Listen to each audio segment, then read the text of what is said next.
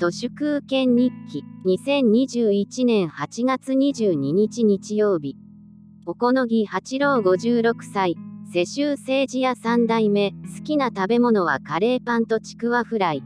一般的に3代目は国を滅ぼすなんて言いますがこりゃまたなんと国よりも先に自らを滅ぼす自滅の選挙となりました。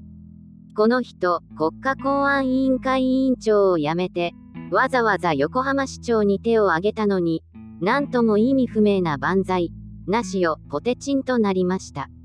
なりました、と断定口調で書いていますが、この原稿をおしゃべりしている時刻は、現在13時30分です。横浜市長選挙の投票率がそこそこ高いということから、小此木さんの落選がほぼ確実だなと思って、勝手に断定している次第です。今も横浜駅地下のタワマンから官邸まで、毎日通っているスーガーの、今日は終わりの5合目くらいかなと思っています。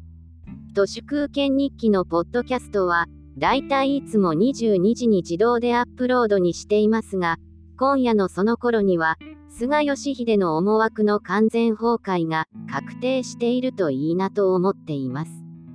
さすがに1年半も政財官学マスメディアによる不作為による、だらしのない感染の拡大が続いており、島国でこんな状態になっている政治責任は完全に官邸の結果責任です。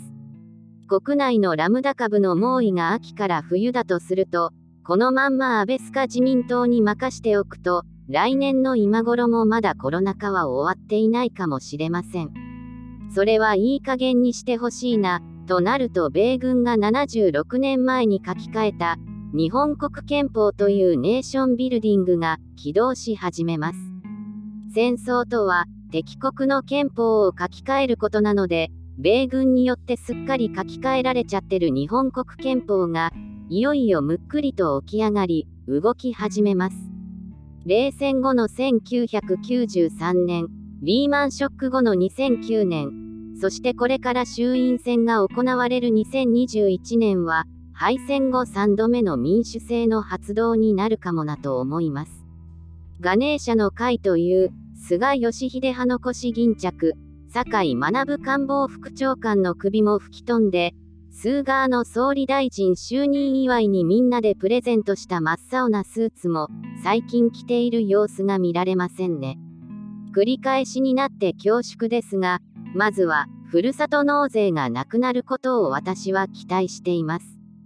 佐賀県の武雄市が、昨年末のふるさと納税の返礼品をほとんど未だに届けられてなくて、15キロの差が日和という米を、3000円では調達できないと泣き言を言い始めており、ふるさと納税は草の根からすでにぶっ壊れています。ガネーシャとはインドの商売の神様ですが、腹黒い中抜き商売が終わる、ふるさと納税のサドンデスは、清和会の終わりの始まりだと私は思っています。